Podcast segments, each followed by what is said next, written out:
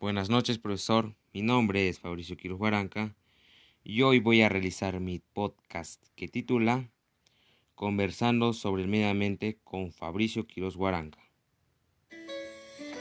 Cuidado de la calidad del aire. La contaminación del aire es una realidad muy preocupante. Se estima que produce 7 millones de muertes al año.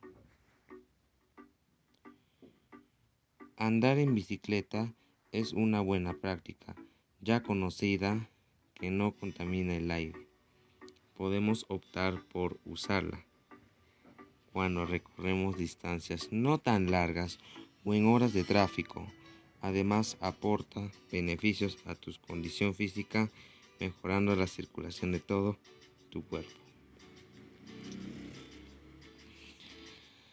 La segunda práctica es nunca quemes tu basura, ya que al hacerlo se liberan sustancias venenosas al medio ambiente, como lo son el mercurio, plomo y otros materiales pesados.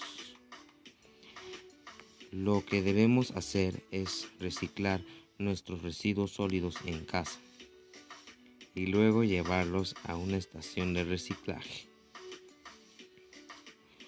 Un dato importante. Según una investigación de la Agencia de Protección Ambiental de Estados Unidos, la contaminación interior a menudo entre 2 y 5 veces más grande que la exterior, esto refiriéndose a la calidad del aire dentro de casa. Por ello, para mejorar la calidad del aire dentro y fuera de la casa, se recomienda mantener los ambientes ventilados.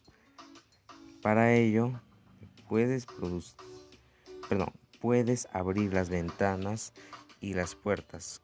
Coloca plantas en maceteros al interior de tu casa y cuídalas. O si cuentas con el espacio, siembra un árbol. Evita el uso de aerosoles. Y aparte de contaminar el aire, está comprobado que dañan la capa de ozono. También para disminuir los efectos de la contaminación del aire en la salud y el ambiente, debemos decirle no al uso de pirotecnia, ya que generan gran contaminación que afecta a la salud de los seres vivos. Las partículas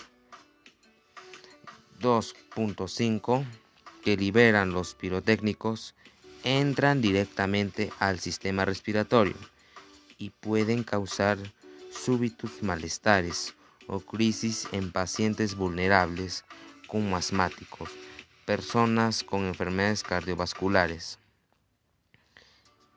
Es muy importante que todos cuidemos las áreas verdes, parques y áreas naturales protegidas que representan el llamado pulmón del mundo al absorber toneladas de dióxido de carbono presentes en la atmósfera. Gracias por haber escuchado conversando sobre el medio ambiente. Nos encantaría saber tu opinión acerca de este episodio y que nos cuentes sobre cómo llevas a cabo acciones que hemos presentado. Nos vemos en un nuevo episodio de Conversando sobre el Medio Ambiente. Hasta luego.